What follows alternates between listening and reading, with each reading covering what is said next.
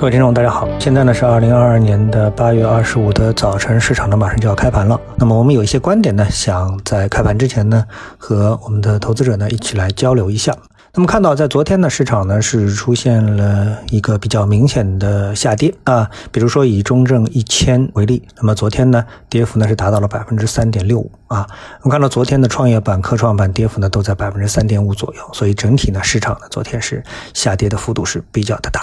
那么这样的一个下跌，这么的一根阴线，那肯定呢是动摇了很多多头的信心。因为从技术上来说，这根阴线代表的意思啊，从技术派的角度来说，肯定不是什么好的信号。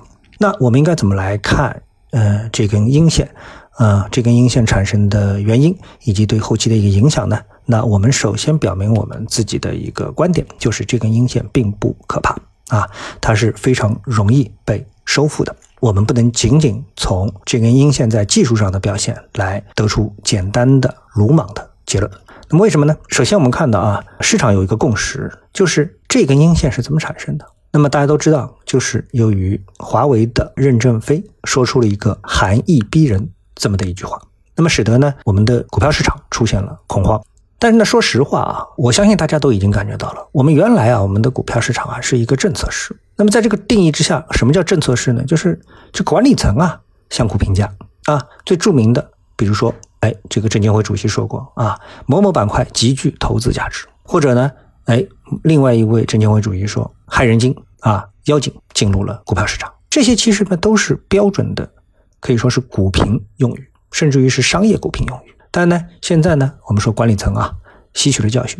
我们很久都没有看到这种带有市场方向指导性意义的这种政策了，这种消息了，这种领导讲话了啊。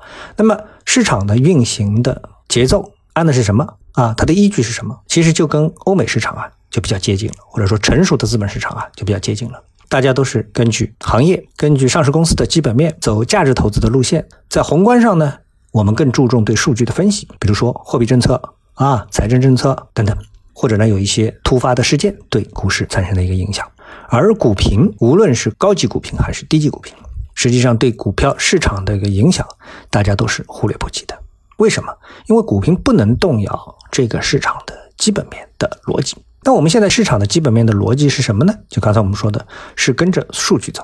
有些是我们能看得到的数据啊，比如说 CPI 数据啊、GDP 数据啊；有些呢是我们看不到的数据，就是这个市场当中啊，到底是资金在流入还是流出。那从这一段时间市场的运行来看的话，那市场实际上资金是在流入。就像我们在昨天节目当中我跟大家说的啊，我在这个上海的外环线高架上，四十分钟的路程开了一个半小时，这很难让人去得出一个说经济很冷、非常冷这样的一个悲观的观点。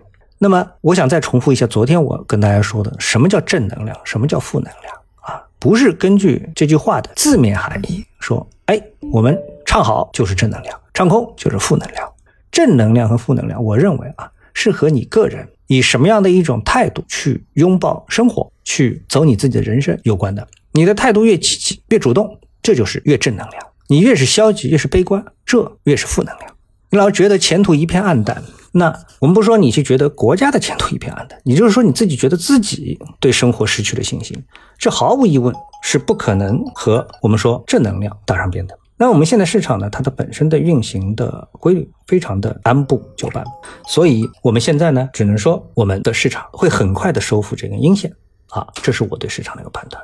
然后呢，我们的市场的交易的重点还是放在小盘股上啊。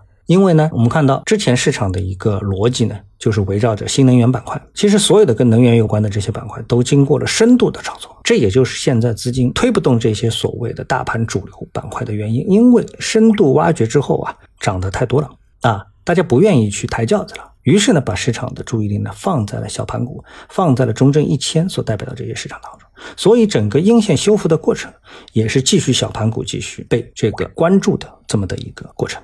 所以市场呢，我们的观点很鲜明啊，我们的看法很鲜明，没有什么特别可怕的。好，谢谢各位收听，我们下次的节目时间再见。